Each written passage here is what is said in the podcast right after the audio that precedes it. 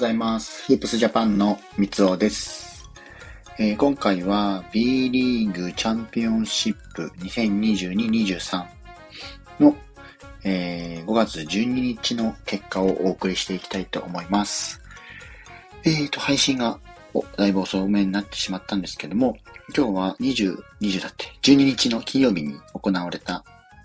うんと、2試合の結果を見ていきたいと思います。うんと、一つ目は、島根とアルバルク東京が対戦がありました。ホームゲームは島根。で、えっ、と、結果からいくと、86-71で、島根が、えー見事勝利を収めました。という結果です。えっ、と、島根がホームアドバン、ホームコートアドバンテージを持っていて、島根の松江市総合体育館で試合は行われたんですが、うんと最終的に4480人の、えー観客動員数を記録しています。で、えーと、試合の流れというか、もう結論だけになっちゃうんですけど、もう結果だけなんですけど、もうシンプルに、やっぱりペリン・ビフォードがもう大暴れしたという、これはもう間違いなく、この選手ありきで、この試合は勝ったかなっていう印象です。スタッツにおいても33得点、えー17リバウンド、14アシストのトリプルダブルとなりました。えっ、と、あとは、うんと、ニック・ケイ。こちらが、えっ、と、ニック・ケイが26得点のスタッツも残しているので、まあ、この外国人選手2人がもう完全に爆発をしたと。2人で59得点なんで、半分以上取ってますね。なので、ここら辺のスタッツをアルバルク東京が止めきれなかったっていう部分で、えー、敗北になっちゃったかなというところです。まあ、アルバルクに関しては、うんと、この日の試合は、えっ、と、吉井選手とかは、うんと、コーナーからのスリーなんかも決めていて、小坂部選手も要所要所で、えーアウトサイドからの得点、スリーポイントも2本決めたりとかしてはいたんですけども、やっぱりね、ビフォード、ビフォード選手のところ、ペリンビフォードのところを止められなかったっていうのがやっぱり大きかったかなっていう形ですね。でアルバルクはやっぱ安定している部分はあるので、なので、ロシターとかサイズが、このあたりの外国籍選手、まあロシターは日本国籍持ってるんですけど、このあたりの二人が、またね、外国人の二人がうまく噛み合ってくれば、十分戦えるかなと思ってはいます。インサイドはやっぱり、サイズ、ロシター、カークとこの3人がね、うまく、えーフィットしてくれば戦える部分あるので、ちょっと今、怪我の影響もあって、田中大輝にコブスが出れてないので、出場ができてないので、その辺はうまく周りのガード陣選手とか、シューター、シューター陣の選手が、ポイントガードにシフトしつつ戦っていってるっていう形なので、でもあの、全然あの、この辺の主力選手が怪我で抜けても、十分周りの選手は戦える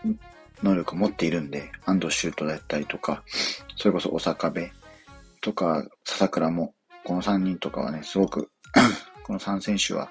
十分戦えるような、えー能力を持っているので、なので、島根に対しての試合、このチャンピオンシップは、えーまだまだわからないかなというところです。まずは、島根が1勝という形になってますね。で、あとは、えーもう1試合あって、うんと、琉球対名古屋ダイヤモンドドルフィンズがありました。こちらは、えー沖縄アリーナで行われまして、琉球が、ホームコートアドバンテージを持っていたので、えー西地区1位、琉球が、えーホームコートで8020人か、沖縄アリーナ8020人という、またこれまた8000人超えっていうね、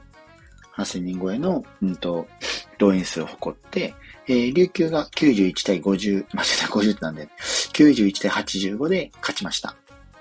まずは、えー1勝ですね、琉球が。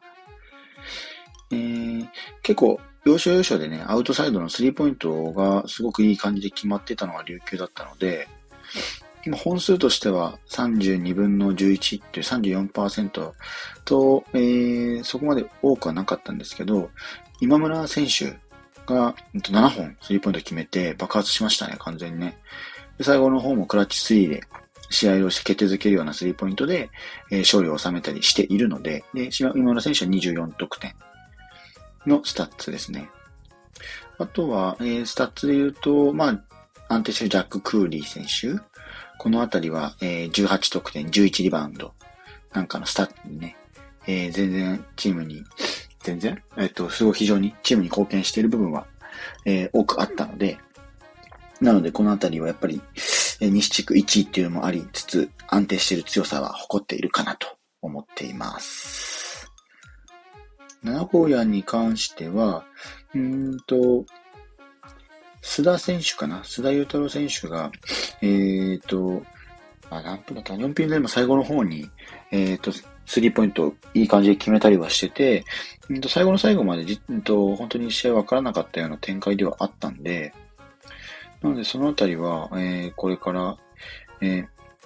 第2戦がまだあるので、その辺でうまく噛み合っていければ十分に戦えるかなというところですね。最近だと、まあ、ちょうどこの、えー、琉球もそうですし、最近ちょうどっていうわけじゃないんですけど、と外国人選手の、えーと、フープスで記事を取り上げてはいるんですけど、やっぱりこう実績のある選手が B リーグに参戦してきているので、なので試合もすごい見どころが多いかなとは思います。ね、なので、改めて B リーグの試合、まだ見たことないですよとかっていう方はね、ぜひ足を運んで見てもらえると嬉しいです。やっぱサッカーとか野球と違って、まあここはごめんなさい、ここから雑談になっちゃうんですけど、サッカーとか野球と違って屋内スポーツっていうのもあるので、まずはこう、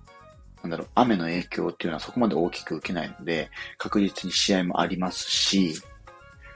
あとなんかあの、よく言われるの、言われるっていうか結構耳、耳にする、目にするのが、えー、女性が、うんと、こう、外のスポーツじゃないので、屋内スポーツなんで、こう、ファッションとかも気にしながら観戦に行けるっていうのが、えっ、ー、と、バスケットボールのいい点かなっていうふうには思いますね。なので、こう、日焼けとかを気にせずに、いつものファッションで、えー、試合会場に行き、で、推しの選手をこう応援する。っていうのにつながってくるのは、えー、すごくね、このバスケットボールの魅力になってくるかと思いますので、まだチャンピオンシップはまだ本当に始まったばっかりです。なので、このあたり、ぜひね、えー、注目してもらって、注目？チェックしてもらって、で、えっ、ー、と、13、14まで、一応で、13日、えっ、と、試合に関してもまた、13日の土曜日に関しては、えー、また配信をさせてもらいますので、ぜひね、えー、そのあたりも、まあ、スタッツに残りますが、チェックしてもらえると嬉しいです。まあ、B リーグの魅力とか、こういうのをね、音声で配信をして、ぜひ、えー、もともとバスケットボールの、えー、面白さだったりとか、NBA も今すごくプレイオフで盛り上がっているので、そこに負けじと日本のバスケットボール B リーグも参戦できればなとは思いますので、ぜひチェックしてもらえると嬉しいです。えフープスジャパンでは NBA や P リーグ、大学バスケなどバスケットボールに関する情報を配信しています。